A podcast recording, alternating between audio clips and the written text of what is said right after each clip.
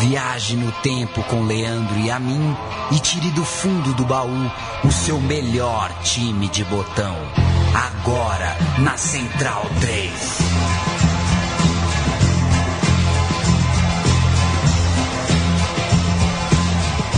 Este é o programa Meu Time de Botão. Eu sou Leandro Amin com um fone de ouvido paupérrimo. Não me ouço direito. Na verdade, eu me ouço até demais. Parece que eu tô é, numa sala vazia.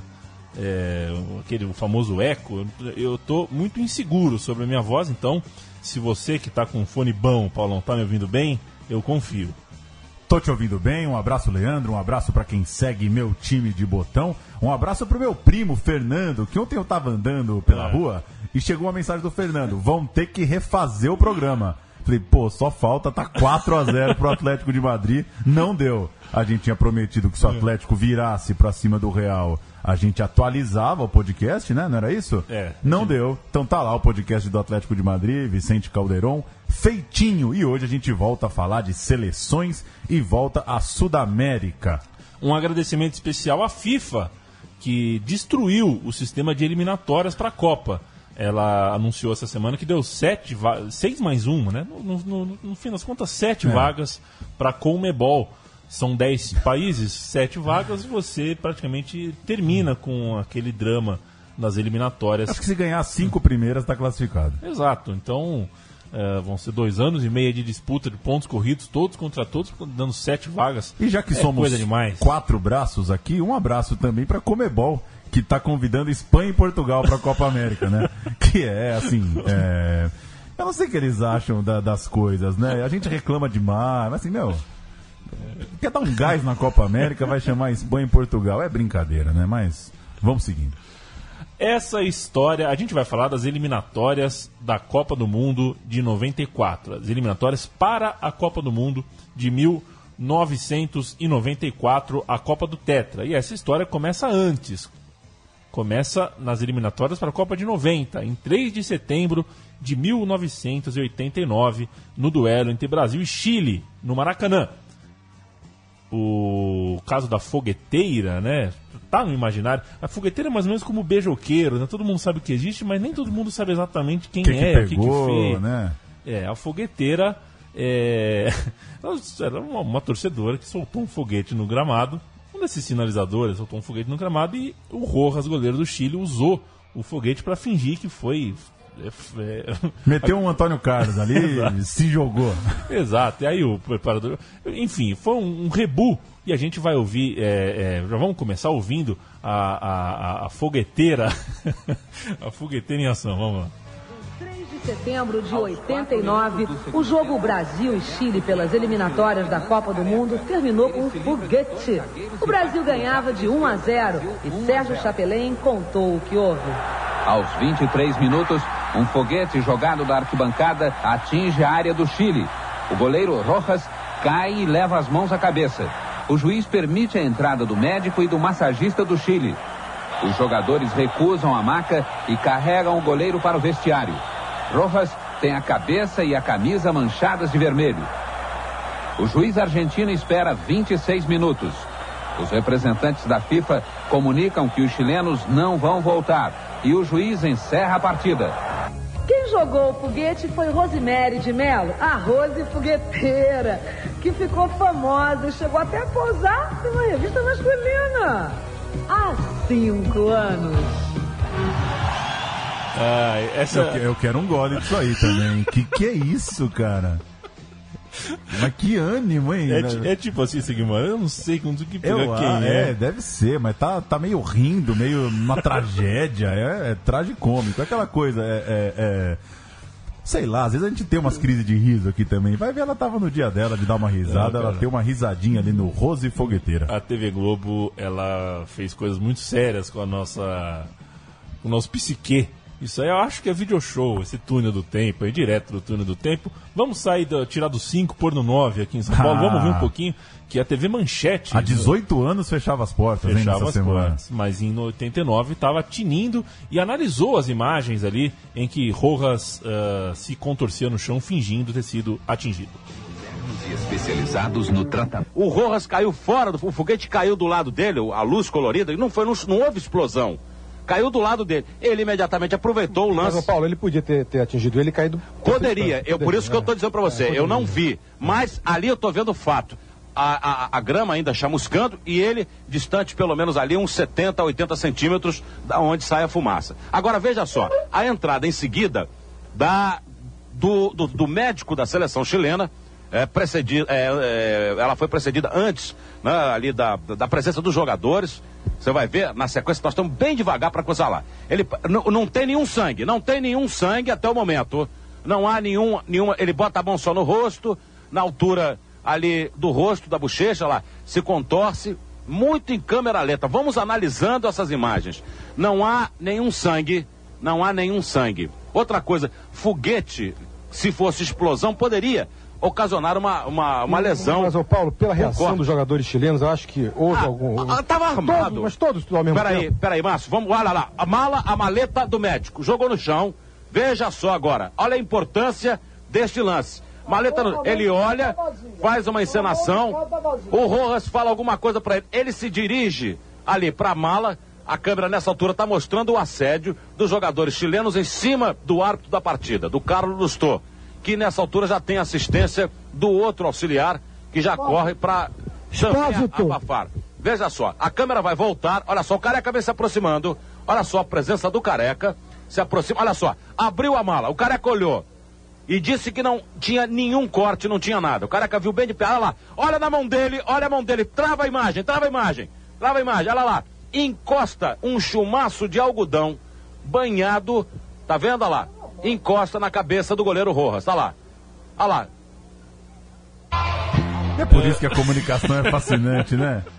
Você sai da risadinha e você vem para essa seriedade em falar um chumaço de algodão. Eu gosto muito desse áudio. Cara, Esse tá nos anais. Um slow motion, um monstro, uma análise. Olha no lance, da, é, a, é, a, mala caindo, é a mala do massagista caindo. Que loucura. Maravilhoso. Alberto Léo, Márcio Guedes, é o turma da manchete ali, o, o os clássicos da manchete. Pois bem, o goleiro Rojas foi o protagonista dessa farsa, forjou um corte na própria face e tentou prejudicar o Brasil. Como consequência, prejudicou o Chile, a seleção que se retirou do jogo, sustentando ali a ideia de que o foguete atingiu o goleiro de verdade, é, é, ficou fora da Copa de 94. A Rosemary de Mello, a mulher que atirou o foguete virou esse ícone que a gente percebeu, de uma, digamos assim, cultura bizarra pop brasileira dos anos 90, chegou até a sair uh, na Playboy, apareceu em, em, mídias aleatórias por um bom tempo. É, mas o folclore à parte, o fato é que o Chile ficou fora da Copa de 94 por punição. Afinal de contas, foi uma farsa, foi uma mentira do goleiro Rojas, que por muito tempo trabalhou no, no São Paulo Futebol Clube, ficou aqui no Brasil por muito tempo. E um problemaço para Comebol, né, Paulo? Uma eliminatória que você tem dois grupos de cinco bem definidos, mas saiu um. Você tem nove times. Com nove times você não faz tabela. Pois é. Só antes de falar da tabela, eu estava lembrando aqui. É, o Zamorano, em 94, jogava no Real Madrid. E eu fui checar o Salas. O Salas ainda era garoto, começando a carreira no futebol chileno. Mas perderam essa Copa, né? A dupla é. que ficou tão famosa depois é, podia ter jogado uma Copa antes daquela de 98. Mas enfim, nove times para as eliminatórias da Copa. Um grupo de cinco, um grupo de quatro. E aí? Três vagas diretas você tem para dois grupos. O que, que a Comebol definiu então? O grupo de cinco levaria dois times para a Copa. O grupo de quatro levaria um time para a Copa e o outro ia para a repescagem. Então é, eram as famosas três vagas e meia, né? Sendo que o grupo do Brasil com cinco equipes, era esse grupo que levaria dois classificados ao Mundial dos Estados Unidos. Brasil, Uruguai, Bolívia, Equador e Venezuela. Esse era o grupo 2, é o grupo que a gente vai falar agora. De novo, Brasil, Uruguai, Bolívia, Equador e Venezuela. 18 de julho de 93 é a data onde a bola rola, faltando, portanto, menos de um ano para a Copa do Mundo. Uma competição bem mais uh, uh, enxuta, enxuta né? E, e num tempo muito mais compacto do que é atualmente. A competição começou uh, com o Brasil indo até Guayaquil, no Equador. O Brasil enfrentou um duro time equatoriano, cujo craque era o Meia Agnaga. Atenção à escalação brasileira: Tafarel, Jorginho, Márcio Santos, Valber e Branco. Mauro Silva, Luiz Henrique, Zinho e Raí, Bebeto e Careca. Entrada no segundo tempo, Dunga e Evair, um time muito parecido com aquele que iria para a Copa do Mundo um ano depois. Mas, claro, sem Romário, como a gente vai ver ao longo da campanha. O Romário que era alvo, estava é, tá, é, afastado por indisciplina. No mesmo dia já aparecia uma novidade no futebol sul-americano neste grupo. O outro jogo foi Venezuela 1, Bolívia 7. Três que loucura. Loucura, né? Três gols do Ervin Sanches, outros quatro do Luiz Ramádio e um encontro em La Paz contra o Brasil na semana seguinte pela segunda rodada. O Brasil iria para La Paz enfrentar uma Bolívia que meteu 7 na Venezuela. Brasil estreando com um empate e a Bolívia então metendo 7 e o Brasil encontrou uma viagem muito conturbada pela frente. Primeiro, o Parreira já estava sendo fritado. O Parreira já não era um nome que era tão querido pela torcida brasileira. É... E o Tele Santana já era uma ideia fixa aí por pelo menos boa parte dos torcedores. Entre a estreia nas eliminatórias e essa viagem para a Bolívia, Careca anunciou que não jogaria mais pela seleção brasileira. A diferença de dias entre os jogos, um é 18 de julho, um é 25 de julho. Então, de fato, é uma semana entre eh, as duas partidas. Tinha também a reclamação com altitude pela frente, uma reclamação muito forte. Teve o caso do Zete, goleiro brasileiro, que tomou um chá de coca, acabou caindo eh, no doping teve que se defender disso por um bom tempo. Em campo, um massacre da seleção da Bolívia. 20 chutes a gol. É, Tafarel que fazia boa partida, o time da casa amassava o time brasileiro. E nos minutos finais, pênalti de Valber. O resto da, do jogo, a sequência dos lances, a gente vai ouvir mesclando a imprensa boliviana com a transmissão aqui do Brasil. Bolívia indo para cima do Brasil, louca para vencer o time brasileiro em casa. Vamos ouvir. 25 de agosto recibíamos a Brasil. Un Brasil con muchos problemas. Por parte de don Carlos Alberto Parreira, el director técnico brasileño, le decían, lo menos que le decían en Brasil era lindo.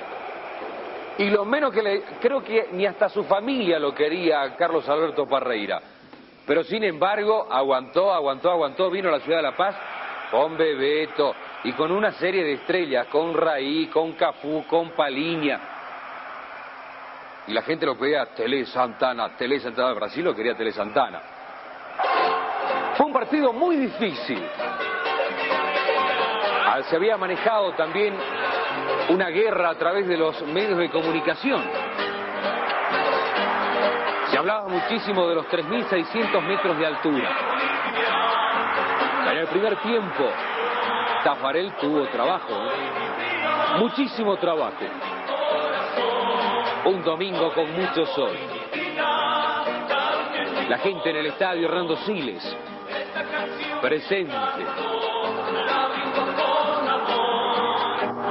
Hay mucha gente que gastó gran, gran parte de sus ahorros en pasajes, porque se venía de Yacuyo, se venía de Cochabamba, se venía de Tarija para estar en el estadio.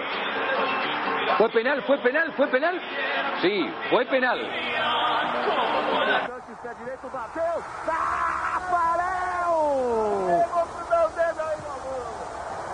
Tá o Pelé gritando no fundo. Tafarel, Tafarel, Tafarel. Por enquanto, segura uma invencibilidade histórica de 31 jogos em, vejam só, 40 anos de história de eliminatórias. Aí Jorginho lança pra frente. E o trocou no chão. E vem contra-ataque boliviano. Haja perna agora para correr atrás. Echeverri. Bota na frente, Valber vai com ele. Tenta o lance, ele tenta cavar mais uma. Valber fica assustado. Cruzamento, Tafarel botou pra dentro. Tafarel botou pra dentro. O mesmo Tafarel que pegou o pênalti botou pra dentro. 42 e 50. Uma bola dominada. Tafarel pegou o pênalti e o Tafarel botou para dentro aos 42 do segundo tempo. E que tempo. maldade é a memória dos goleiros, né? Porque quase ninguém lembra que ele pegou, ele o, pegou pênalti, o pênalti, né? O lance é o do gol. Foi a primeira vez que o Brasil perdeu um jogo em eliminatórias de Copa do Mundo. Isso é, ajuda a marcar essa derrota uh, na, na, na, memória de quem viveu. Como empatou no Equador, o Brasil em dois jogos somava um ponto e por isso a pressão já se tornava é, quase insustentável, embora tenha sido sustentada. Os jornais do dia seguinte mostravam que o Brasil tinha 27% de passes errados, é um número absurdo, e criticava a nulidade de Raí em campo, dizendo que ele só deu 12 passes certos ao longo da partida. O Parreira, nos vestiários, falou que, é, abrindo aspas para ele, um time experiente como esse jamais poderia partir todo para o ataque aos 43 do segundo tempo. Quando perguntado sobre Luiz Henrique e Raí, os meias, ele disparou o seguinte: eles erraram muitos passes, foi a principal falha do time. Legal, Parreira, né, Paulo? Jogando aí a o bucha... jogador toda para os jogadores. É. é. o tipo de coisa que, que se ganha o vestiário. Se a gente seguindo aqui no, no arquivo do jornal, né? E vale destacar que foram 10 páginas de Folha de São Paulo repercutindo Bolívia 2, Brasil 0. Olha, olha o que tem de, de interessante, por exemplo. Ministro do Trabalho quer a queda de Parreira. Que coisa, hein? É. Chico Anísio defende Palinha e Tafarel. Que loucura, hein, Chico Anísio? Brunoro culpa altitude. Seleção quase não chega ao hotel em La Paz. Luiz Henrique passa mal mesmo após o jogo. Uma infinidade de matérias, de suítes. Que legal, né? 10 páginas para cobrir um jogo da seleção brasileira. Por isso que eu ouvia tanta gente, por isso que dava espaço para tanta gente falar de um momento em que a seleção brasileira era bem relevante, como você citou, eliminatórias curtas, né? Jogos em sequência, não tinha muito tempo para você ficar esperando é, a recuperação do time. Por exemplo, para fechar essa segunda rodada, vitória do Uruguai. O Uruguai bateu a Venezuela na Venezuela por 1 a 0, vitória magra de visitante.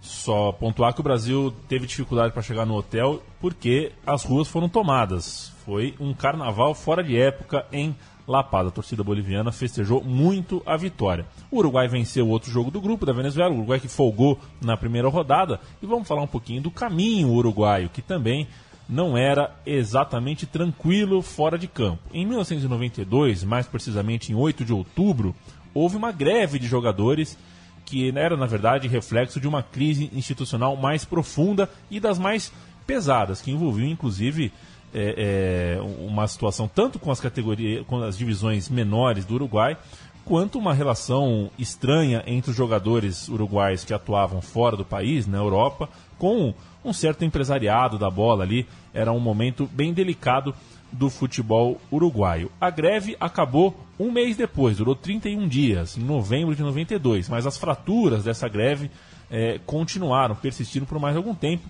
E o Uruguai, que tinha um bom time, embora é, é, tivesse é, é, esses desfalques, esses jogadores que ficaram de fora porque atuavam no, no o técnico, né? O Kubidia tirou esses jogadores é, de, de, de, das convocações assim que ele assumiu em 91 e por causa disso o Uruguai ficou fora, inclusive da, da primeira, nem passou de fase na Copa América daquele ano. O, o, o time uruguaio, é, em ambiente caótico, seguia bem nos resultados, estava com um, um, uma estava competitivo na tabela. Tanto é que venceu a Venezuela no primeiro jogo e deu trabalho daí em diante. Rodada 3, Venezuela 1, Brasil 5. Paulo Júnior. Lembrando que o turno para o Brasil inteiro visitante, né? O Sim. que dificulta muito, né? Você é. começar uma competição jogando três fora, mas finalmente o Brasil foi goleador, fez 5 a 1 na Venezuela fora de casa e conquistou uma mínima paz. É, o Careca retornou à seleção, o Elivelton foi titular ao ao lado dele e também do Bebeto no comando de ataque do Brasil. Palinha ficou no banco, mas é, saiu do banco para marcar um dos gols. E com o empate no outro jogo da rodada entre Uruguai e Equador, o Brasil empatou na segunda posição com a Celeste. E tome jogo sem parar, agosto inteiro, três rodadas então é, do turno. Agora, mais rodadas no mês de agosto. Quarta rodada, o Brasil folgou, lembrando, né? Cinco times no grupo, então sempre um folgava. E a Bolívia bateu o Uruguai em La Paz por 3 a 1 disparou na liderança aquele bom time boliviano. Na semana seguinte, a Bolívia também venceria o Equador por 1 a 0 e no dia 22 de agosto faria outros 7 na Venezuela. Que loucura, hein? Mais 7. 100% de aproveitamento.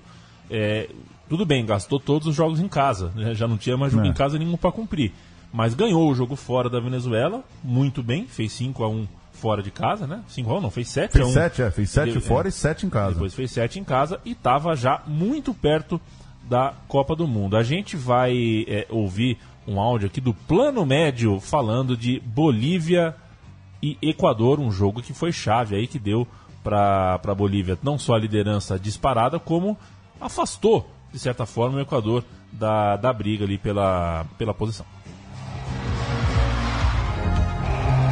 El país esperaba este momento. Nuestro cuarto partido. Ecuador al frente. Un estadio otra vez colmado y con un ambiente pleno de fiesta.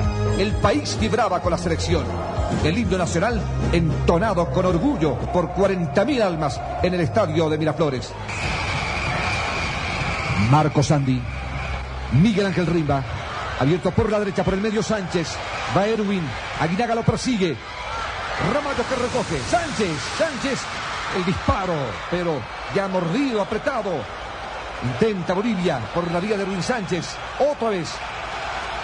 Va Erwin, apodado Platini. Por el medio. Echeverry. Marco Marco. El disparo cruzado sobre la portería de Jacinto Espinosa. Luis Héctor Cristaldo. Ahora Echeverry.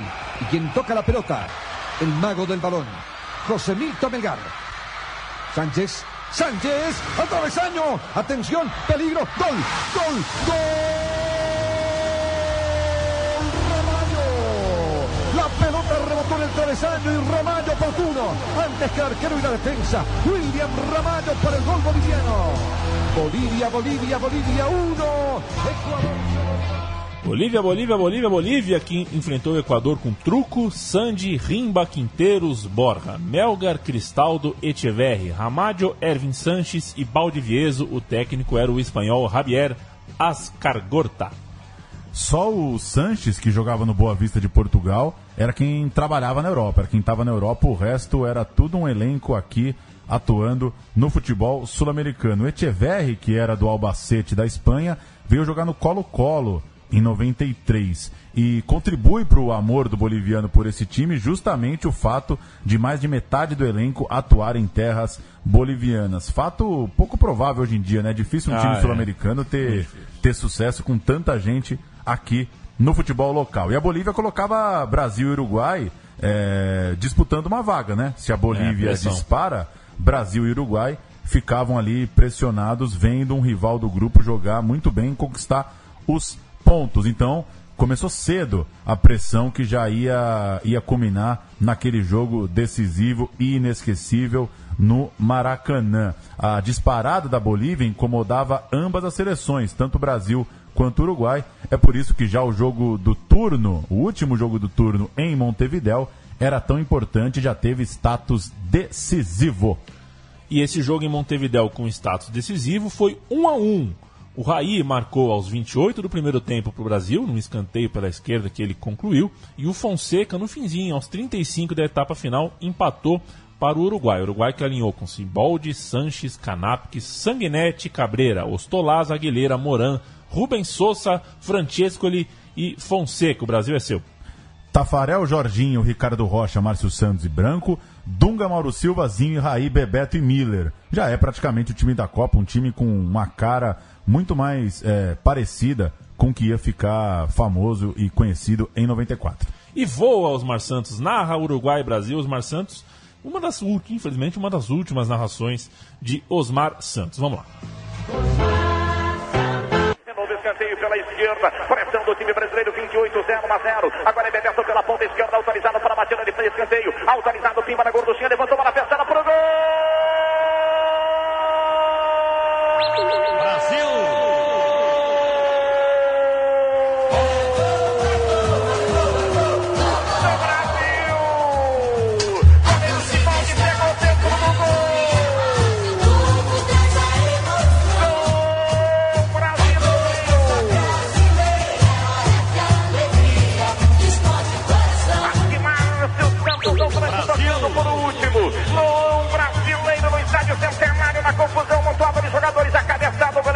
Dentro do gol. A o juiz em cima, validou. Gol do Brasil. Brasil. 29 primeiro tempo de jogo. monstruoso. Desenho Marcelo. de som nota 10 também, É. né? Se eu fosse um estudante de jornalismo hoje, eu não queria ser, mas se eu fosse hoje, meu TCC ia ser sobre vinhetas. É, é que bom, que você né? acha? É bom, né? Um audiobook, aí já, já, já comecei a piorar. Um audiobook sobre vinhetas, que linda transmissão aí. É, Rádio Globo. Santos, Rádio Globo. Manchete da Folha de São Paulo após Uruguai 1, Brasil 1. Brasil usa violência para empatar e tem 33% de chance de ir à Copa. Essa narrativa de que são os uruguaios que batem foi subvertida pela Folha. Tá aí, Brasil usa violência. É, é, o jornal. Mas já, que- tem, mas já tem uma folhada ali, né? Os Já, 33%, né? Isso, o jornal sempre trouxe esse lado é, científico, né? Matemático do futebol. O jornal também pegou aspas sobre o jogo de Didi, Zizinho, Zezé Moreira, Magic Paula, Clodoaldo e Chicão. Todos eles críticos ao nível do futebol jogado pela seleção do Parreira. Parreira que qualificou a atuação contra o Uruguai de futebol de macheza, seja lá o que isso signifique. Empatados com quatro pontos, começavam o retorno, eh, tanto o Brasil quanto o Uruguai. eh, eh, eh, olhando a chance de classificação, mas nenhum dos dois na zona de classificação. Quem ficou com quatro pontos, mas melhor saldo foi justamente o Equador. O Equador, também com quatro pontos, estava em segundo colocado na hora do fim do primeiro turno. Primeiro jogo do retorno, Brasil e Equador no Morumbi. Era por isso que esse jogo era bastante importante. Lembrando que o Brasil então jogou as quatro fora, agora teria quatro em casa. Jogo em São Paulo, no Morumbi, Brasil e Equador, 2 a 0 pro Brasil, tranquilo, gols de Bebeto e Dunga. Mesmo em casa, o Parreira não abriu mão dos criticados dois volantes e o Dunga meio que calou a boca da crítica a partir daquele momento. O outro jogo do grupo foi o Bolívia 7, Venezuela 0, que a gente já citou. E o Uruguai, então, folgou nessa rodada em que o Brasil eh, jogou no Morumbi. Ou seja, Brasil se isolou no segundo lugar com seis pontos. Bolívia líder, Brasil com seis, passando Equador e passando Uruguai. E chega o dia de Brasil e Bolívia em Recife, o dia que a seleção de Parreira teve trégua e encontrou o caminho das vitórias. Jogo relatado, em qualquer especial que você for ver de Copa de 94, qualquer história do Tetra, todo mundo vai falar que esse jogo em Recife é o ponto de virada Brasil e Bolívia é, no Nordeste. Enquanto isso, Uruguai fazia 4 a 0 na Venezuela e o saldo era muito importante, né? Grupo muito embolado, é, é, torneio eliminatória de tiro curto, o saldo, claro, era bastante importante. E o Brasil pegava a sensação do grupo com Tafarel, Jorginho, Ricardo Rocha, Ricardo Gomes e Branco. Mauro Silva, Dunga, Raizinho, Miller Bebeto. E o jogo teve cinco gols no primeiro tempo. A gente vai ouvir o material da Globo, né? Desse, desse jogo do Brasil em Recife. O material, a chegada, o trem, no hotel, dá pra perceber o, o, o, a- que loucura que foi a estadia do Brasil em Recife. 1993, aeroporto dos Guararapes. Quanta torcida! Parecia que o Brasil era campeão do mundo, mas nem tinha se classificado para a Copa ainda. Os ídolos daquela época eram outros. Miller, Bebeto, de Raí, Cafu. Se hoje existem as Neymarzetes, a tietagem tinha outro alvo 19 anos atrás. Tudo aqui pro jogo de domingo e, e sentindo esse clima maravilhoso aqui de Recife. Raí não foi o único que sofreu com o assédio. O carinho da torcida pernambucana sufocou todos os jogadores. Em plena madrugada, seguiram o ônibus da seleção.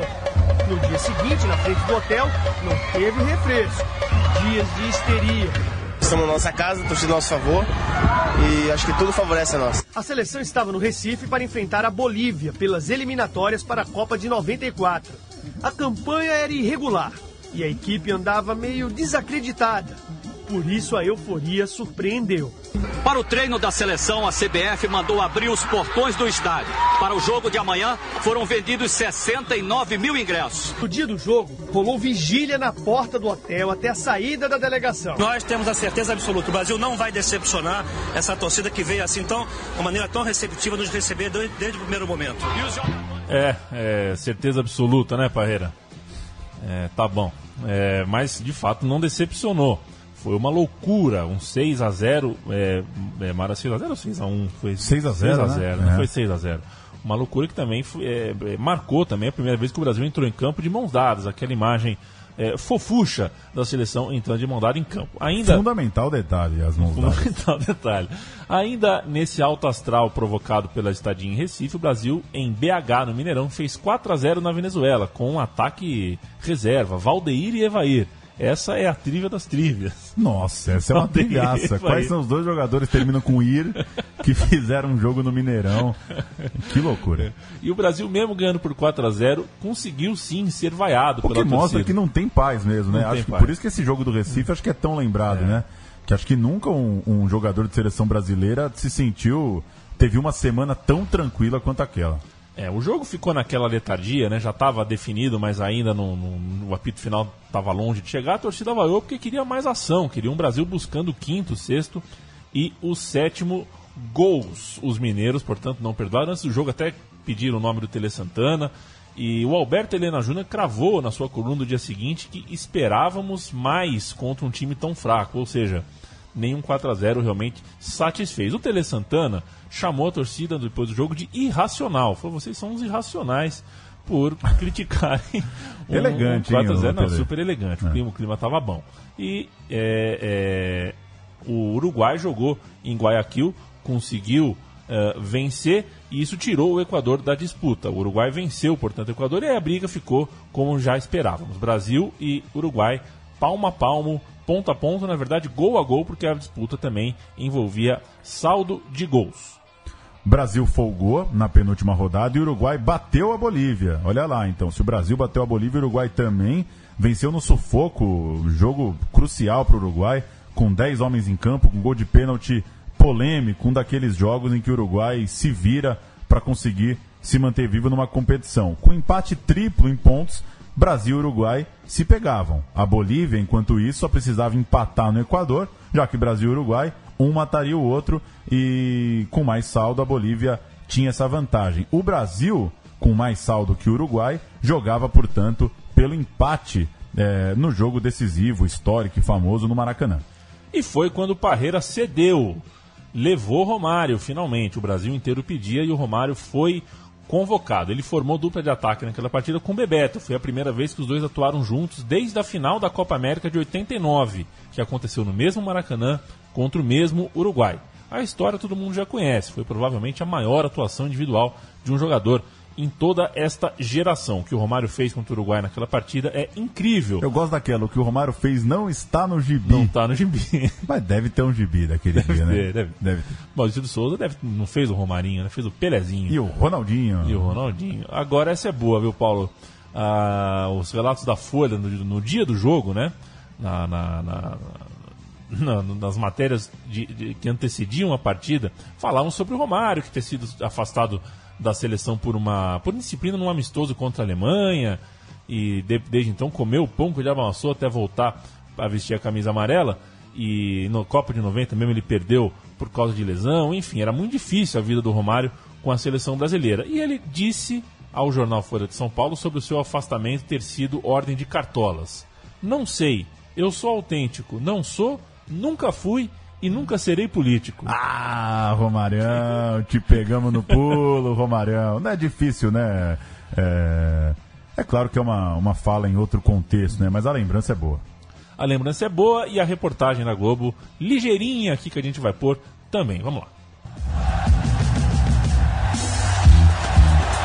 1993. Há muito tempo, tantos não clamavam tanto por uma só pessoa. Chegou, chegou, aquele que mais faltava. É o Romário, alegrando a rapaziada. Chegou, chegou. Aeroporto do Rio, recepção calorosa, timbalada, o ritmo da hora.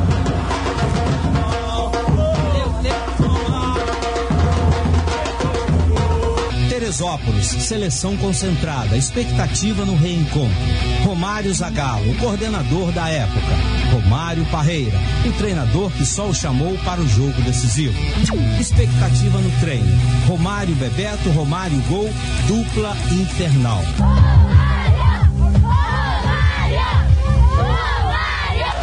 Maracanã lotado, expectativa do jogo, eliminatória para a Copa do Mundo. Brasil e Uruguai, rivalidade, jogo nervoso, decisivo. Ousado, moleque, desconcertante. Aumenta a pressão, marcação cerrada. Romário agarrado. Bola na trave, Maracanã vivo. Baixinho esperto, faz o que sabe, sabe o que faz. Ângulos planos, Romário para todos os lados. Imprevisível, faz da bola o brinquedo preferido. Gênio da grande área, matador, goleador implacável. Tudo são frases. Romário é gol. É gol de Romário. Implacável. Ao talento, a gente se rende. Brasil classificado 2, Uruguai 0. Missão cumprida. Uma matéria a, a lá é, feijoada, nada acontece, né? Que coisa, tome enteres, né? Porque é uma palavra, tá, tá. Uma palavra, tá, tá. Mas gostei da, palestra, É, da, da, da, da matéria meio jogral, né? É, ele fez toda essa matéria pra sustentar a frase no final, né? Tudo são frases. Romário é gol. Romário é gol. Foi bem. Muito bem. Desculpa, eu não, eu não tenho o nome aqui de quem fez. Será que se eu clicar aqui no link eu acho quem fez? Dá pra achar, né? Às vezes dá pra. Ah, pois é. dá- Ah, eu, eu confesso que eu não, não fiz aquele exercício de tentar adivinhar a voz, mas é um. É. um- um- gostei do texto. Mas mandou bem. Brasil 2, Uruguai 0. Gols de Romário aos 32 e 42 no segundo tempo. O Romário leva o Brasil à Copa do Mundo e a manchete. É, o Uruguai fica de fora e a Bolívia volta a um Mundial. Essa é a manchete que fica, né? O Uruguai foi quem dançou. A Bolívia estava de volta e o Brasil, ufa, chegou. Vamos No- ao grupo 1? No fim das contas, só pra concluir o grupo do Brasil, o Brasil ficou na frente da Bolívia, né? Pois é. O Brasil acaba, depois de todo esse sufoco, é o, é o líder, é o vencedor do seu grupo. Passar pelo grupo 1, o time, o grupo do lado de lá, quatro times e também boas histórias. A primeira delas envolve Maradona. Depois de levar a Argentina a duas finais de Copa do Mundo, ele se envolveu em polêmicas com poderes oficiais e também poderes paralelos na cidade de Nápoles, o que lhe rendeu, mais que suspensão por doping, cadeia por porte de cocaína. Algo que a história não oficial sobre esse caso sustenta é que ela foi acobertada por um longo tempo graças à influência do Maradona na cidade e no país, mas influência essa que não deveria viver mais tempos em que ela era importante de ser preservada. Assim, o Maradona acabou perdendo os padrinhos poderosos que os protegiam lá na Itália e começou a sua saga para tentar recuperar a carreira e chegar inteiro, chegar em condições de jogar na Copa do Mundo. Nesse período, passou por Sevilha, passou por Newell's, isso é, da final de 90 até sua volta na seleção. Três anos, ele fez só dois jogos amistosos em 93 antes de começar as eliminatórias. Então Maradona teve um 90 a 93 é, bem difícil, né, de futebol, principalmente na seleção argentina. Ele joga então esses dois amistosos em 93, mas não foi chamado para as eliminatórias, pelo menos para o começo das eliminatórias. Até bateu o desespero, nada de Maradona. A Argentina pensava e acreditava que chegaria à Copa sem Diego. E se a Argentina entrou em desespero, ela entrou em desespero porque havia no grupo uma poderosa seleção colombiana, que foi a vencedora do grupo e que estreou empatando em casa com o Paraguai. Dizer, não começou bem. E o Paraguai, que também tinha um time é, interessante, era o outro time competitivo do grupo. O Peru era o elo fraco, estreou perdendo em casa para os argentinos, e os argentinos foram a campo com Goicoechea, Altamirano, Basualdo, Ruggeri, Zapata, Borelli, Redondo, Simeone, Acosta, o cabeludo Léo Rodrigues e o cabeludo Batistuta. O técnico Coco Basile, Alfio Basile, no comando. Um time longe de ser tão poderoso quanto outros que a gente já viu por aí da Argentina, mas com peças importantes em todos os setores. Né? Redondo Simeone, Ruggeri lá atrás, Batistuta na frente, um time é, com, com lá a sua bossa. E outra triviaça, né? Essa lenda de que o Batistuta não consegue andar, né? Isso ele já desmentiu, né? Ele tá de boa, o Batistuta. Com dor, mas dor a gente tem também, É, tem né? também. Viva Batistuta. Argentina e Colômbia venceram na segunda rodada e se enfrentaram na rodada de número 3 em Barranquilla. Córdoba, Pereira, Mendonça, Pérez e Gaviria. Herrera, Rincon, Lozano, Valenciano, Valderrama e Valência. O técnico, mito, Francisco Maturana. Argentina e Colômbia se encontrando então na rodada 3, ambos vindo de vitória. E a gente tem o áudio desse Colômbia e Argentina. Venceu a Colômbia.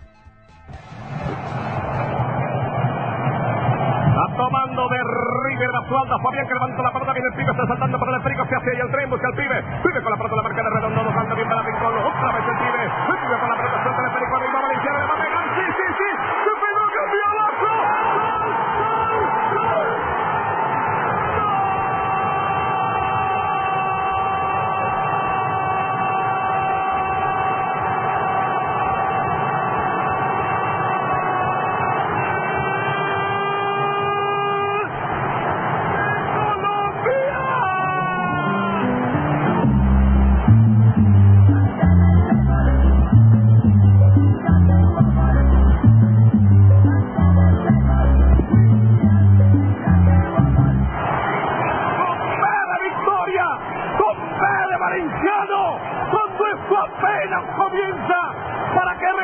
acabando un invicto de 33 fechas, se sacude Colombia, supera y se sacude, tiembla este estadio.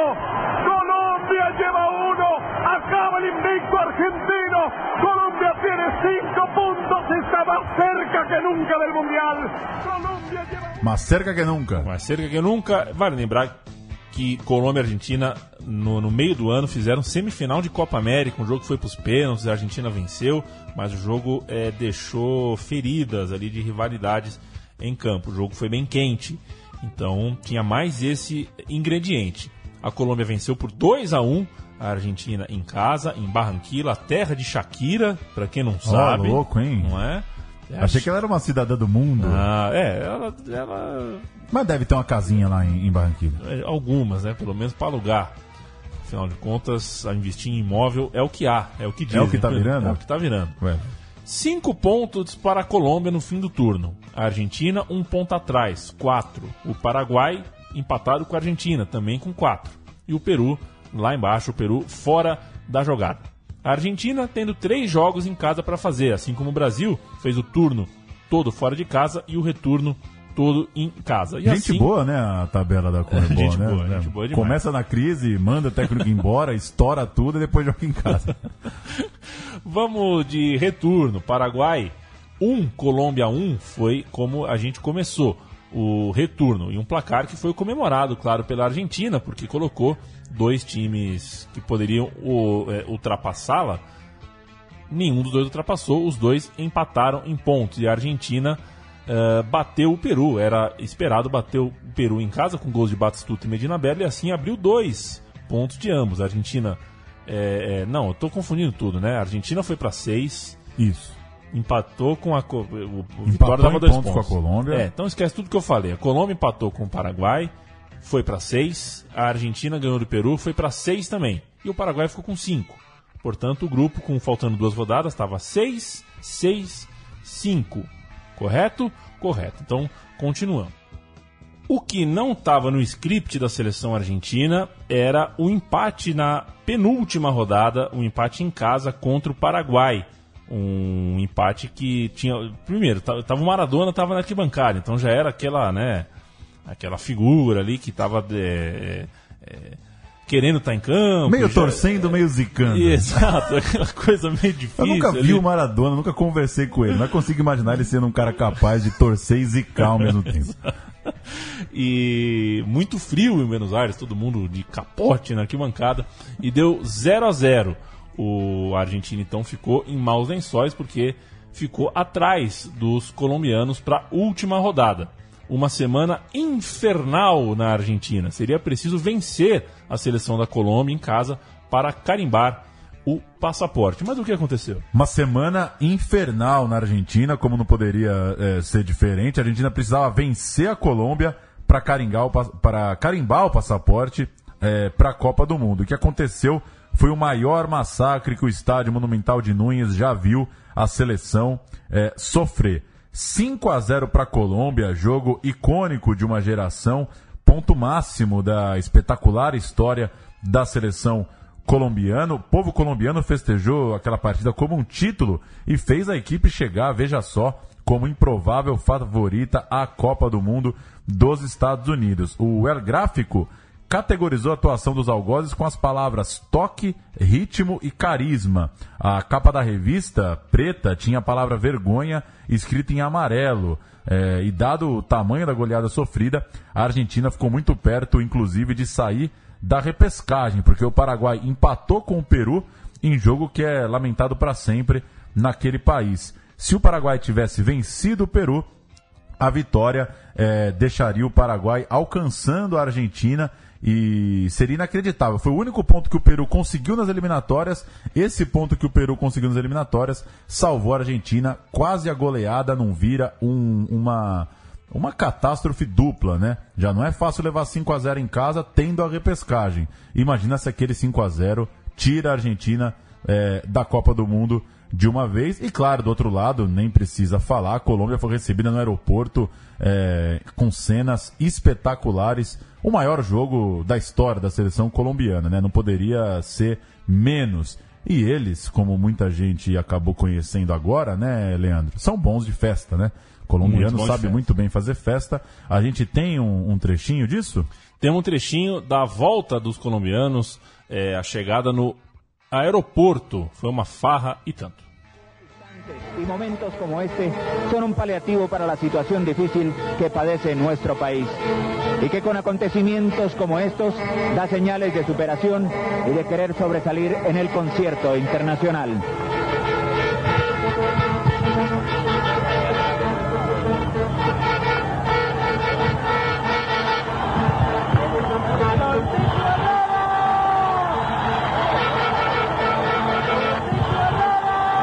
Esta hora la selección va rumbo al Campín. Allí la espera la ovación de 50.000 espectadores que presenciarán la entrega de la Gran Cruz de Boyacá, reservada a los mejores hombres de Colombia. De occidente a oriente en Bogotá avanza la caravana por la. Uma caravana por Medellín comemorando a vitória por 5 a 0 e a classificação da Colômbia para Copa do Mundo. Assim como pouca gente, é, pouca gente não, né? Tem quem não lembre que o Romário contra o Uruguai o Brasil jogava pelo empate, pouca gente lembra que esse 5 a 0 da Colômbia, a Colômbia jogava pelo empate. A Colômbia podia entrar com três volantes, cinco zagueiros e segurar um 0 a 0 Não, Mas era um assim. time maluco também, era um né? time bem louco e fez logo cinco na Argentina, que teve que colocar de novo o seu quadro em campo em 31 de outubro e 17 de novembro contra a Austrália pela repescagem da Copa do Mundo. 23 times já estavam lá, já estavam garantidos no Mundial. Faltava a última vaga e a Argentina teria que lutar muito por ela. Para isso, apelou, vejam vocês, ao Maradona. Para a repescagem, o Maradona teve que vir.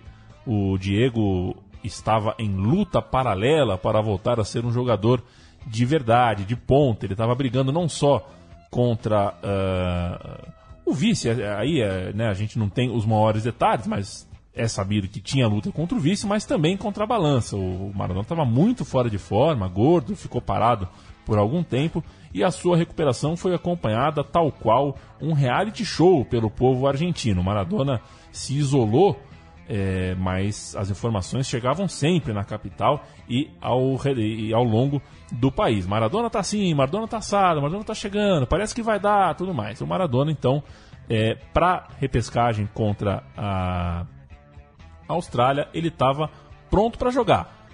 Acabou sendo ele a estrela do duelo. Não o melhor em campo, mas a estrela, né? O cara que todo mundo lembra que estava em campo, que a torcida canta depois da partida. E após o 1 a 1 no jogo lá do outro lado do mundo, em Buenos Aires, a partida foi 1 a 0, gol de Batistuta. O gol a gente ouve agora.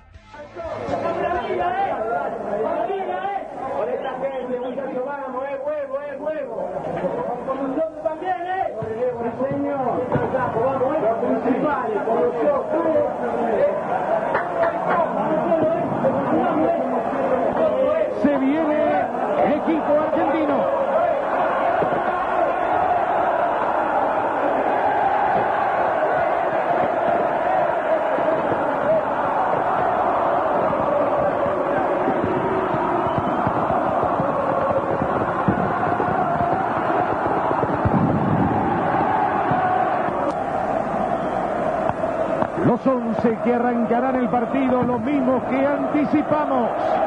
En fútbol de primera el domingo por... Allí están los australianos.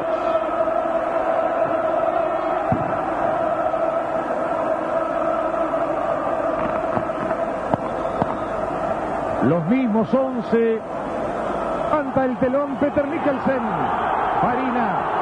Slater. No se han dado cuenta en el banco argentino todavía. ¿eh? Redondo. Bien, Fernandito. Allí va Redondo. Aquí está Perico.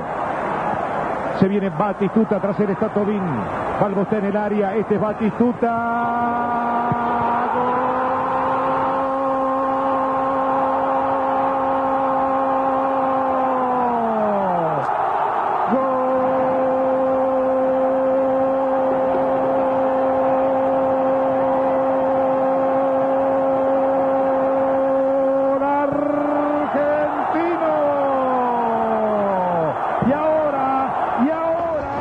Só, o gol foi do Batistuta, mas o gol foi contra também.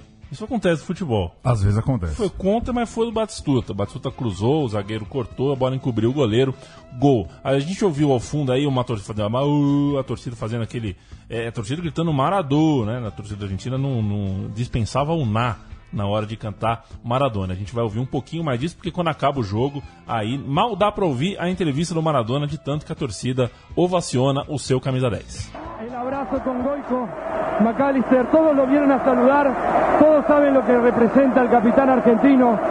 Habla vos, Diego, decí lo que sentís en este momento que te merecías desde hace tanto tiempo. Es para la gente, no es para nadie más. Para toda esta gente que sufrió con nosotros. Fíjate que un partido terrible, durísimo. Sin embargo, la gente es lo mejor que tenemos. Gracias, Diego. Aquí recibiendo el aplauso y el Maradona, Maradona. Es para la gente, voy a repetir. O sea, creo de que fue un partido como... Yo, yo digo gracias a, a todos los que hicieron posible mi vuelta. Yo tengo que decir gracias, de verdad. Y en especial a, a Grondona, al Coco, a, a mis compañeros, por haberme recibido otra vez en, en esta selección, después de haberme alejado un poquito, ¿no? Les quiero agradecer de corazón por... com tanto talento para um drama, Maradona estava no jogo certo, um jogo em que a Argentina. Ah, E se poupou de estar no atropelamento do, de- do Monumental É. de Nunes também, né? Exato. A Argentina ah, esteve na repescagem, passou por ela, mas fez o que era preciso, apertadinho, conseguiu chegar na Copa. O último jogo, contra a Austrália, ela alinhou com Goicoechea, Vasquez, Ruggeri, Chamou, McAllister, Redondo, Simeone, Pérez, Maradona, Balbo, Batistuta. Esse é um 11, né? Aí, respeitável. É, de botão. Pronto. Quatro sul-americanos no Mundial. A Bolívia de Echeverri, a Colômbia de Valderrama e companhia, o Brasil de Romário, chamado às pressas para decidir o jogo final, e a Argentina de Diego Maradona. A essa altura, dá para falar ainda uma dúvida, né? Não dava muito para saber como que o Maradona ia chegar Exato. na Copa do Mundo de seis, sete meses é, depois daquilo. Uma disputa eliminatória com menos jogos do que a gente tem hoje em dia, num espaço de tempo muito mais curto e com particularidades que quase custaram caro aos dois maiores times do continente. Brasil jogando, é, não podendo perder do Uruguai no jogo final e Argentina indo à repescagem, quase nem chegando lá, né? quase nem chegando lá. É, e no fim das contas, grandes histórias que os nossos netos não terão para fazer no podcast daqui 50 anos, porque vai contar uma história em que sete clubes da Comebol se classificaram. Vai todo mundo pra Copa. É, o que é uma pena. É isso, companheiro. É isso. É, boa história e a gente volta na semana que vem. Valeu. Valeu, o programa é Meu Time de Botão toda semana chega com um time novo e a gente aceita tanto as críticas quanto os elogios, mas principalmente as sugestões. Se você quer que a gente fale de algum time, alguma época, algum recorte é, da história do futebol, dê o desafio e a sugestão para nós. Gostamos muito de fazer estas pesquisas. Grande abraço. Valeu, abraço.